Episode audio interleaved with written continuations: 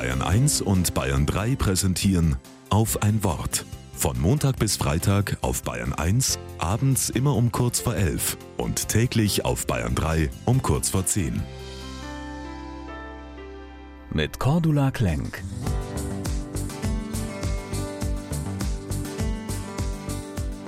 Ich liebe es, auf Wanderungen durch kleine Dörfer zu gehen und dann die alten Kirchen zu besuchen, die im Ortskern stehen.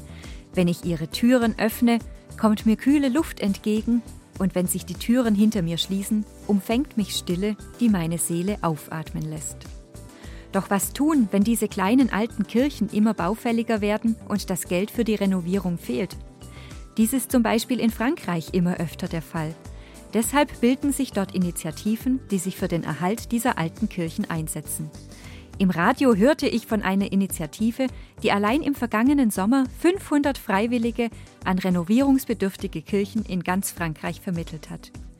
Den Freiwilligen und den Einheimischen ist es gleichermaßen wichtig, dass ihre Dörfer weiterhin eine Kirche haben. Ohne sie würde ihnen etwas Wesentliches fehlen. Ich kann sie verstehen. Wenn ich auf meinen Wanderungen in alte Kirchen eintrete, merke ich, wie diese Räume von den Menschen der Generationen vor mir durchbetet sind. Ihre alten Worte und Lieder klingen in mir nach. Dann flüstere ich selbst Worte oder summe Melodien, die aus meinem Herzen kommen. Auch sie werden zu einem Teil der Geschichte dieses Raumes. Vielleicht klingt ja eines dieser Worte oder einer dieser Töne in einem anderen Wanderer nach, der diese Kirche besucht. Vielleicht spürt er, dass er sich mit seinem Sehnen und Beten in guter Gesellschaft befindet.